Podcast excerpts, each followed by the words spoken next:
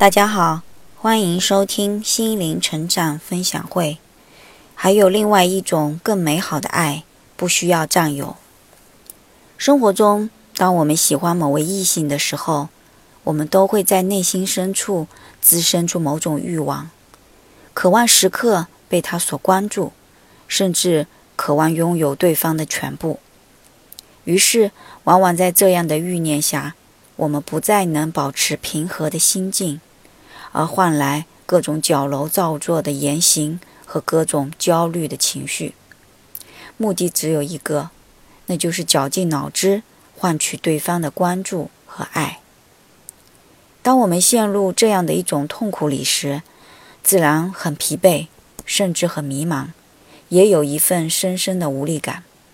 可这份欲念却如魔咒般拖着你。不舍得放下，于是我们就在这痛苦的纠葛中消耗殆尽我们仅有的那点精力，吃不下饭，睡不着觉，身体每况愈下。一份本是源自于内心美好的爱，为何却把自己折磨得不成人样呢？当我们喜欢那个他的时候，我们都企图想要拥有对方，而喜欢的原因。自然是对方某些优秀的品质吸引着我们，或是被我们所欣赏。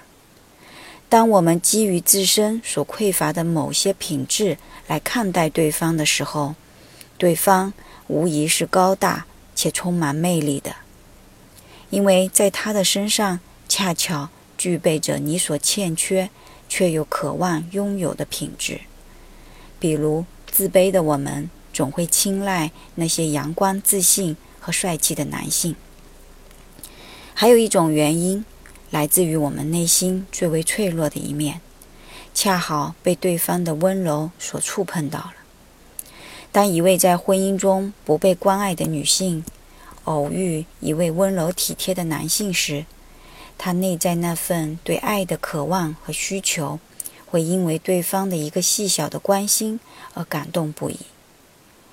当我们内心深处那份伤痛被温柔以待的时候，那份委屈和对爱的渴望，会快速升起一股强烈的欲望，试图抓住并留住这份爱。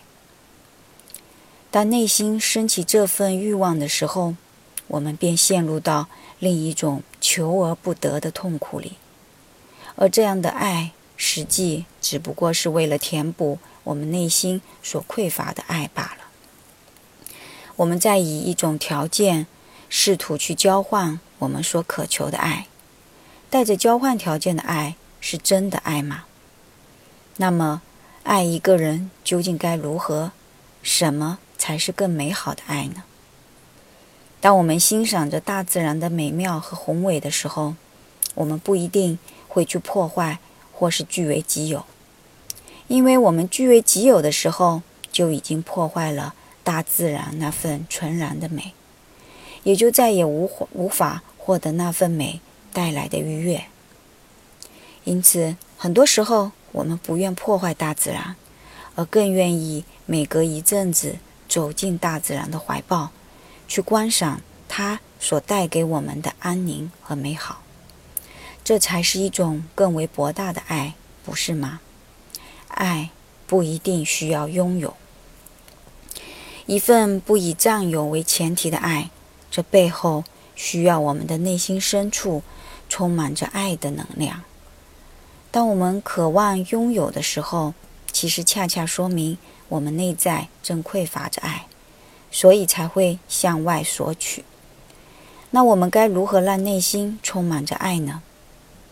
当我们匮乏爱的时候，我们会有一种卑微，有一种消沉，甚至一种无力。然而，这是真实的我们吗？我们每个人的出生都是带着宇宙爱的祝福降临到这个世间，去感受爱的存在。当我们感受不到爱的时候，我们可以试着先做出一份无私的帮助，啊，帮助他人这样的一个爱的尝试。当你在付出爱的过程中，你会因为自己的那份慈悲和无私的爱，而感受到自己的那份价值。当你对自我的价值有了那份肯定的时候，你内在爱的力量也正一点点升起。这时候回来再看那位我们所欣赏的他，我们可以默默的欣赏，就像大树旁的那株百合，仰望着身旁伟岸的大树，同时享受着大树对他的关照。当他仰望着这棵大树的时候，这株百合并不卑微，因为它也正在用自己的方式绽放着生命的美丽。他们各自用自己的独特性。展示着生命的美好，还需要依靠战友来填补自己的匮乏吗？那好，以上就是本次的分享，感谢大家的收听，再见。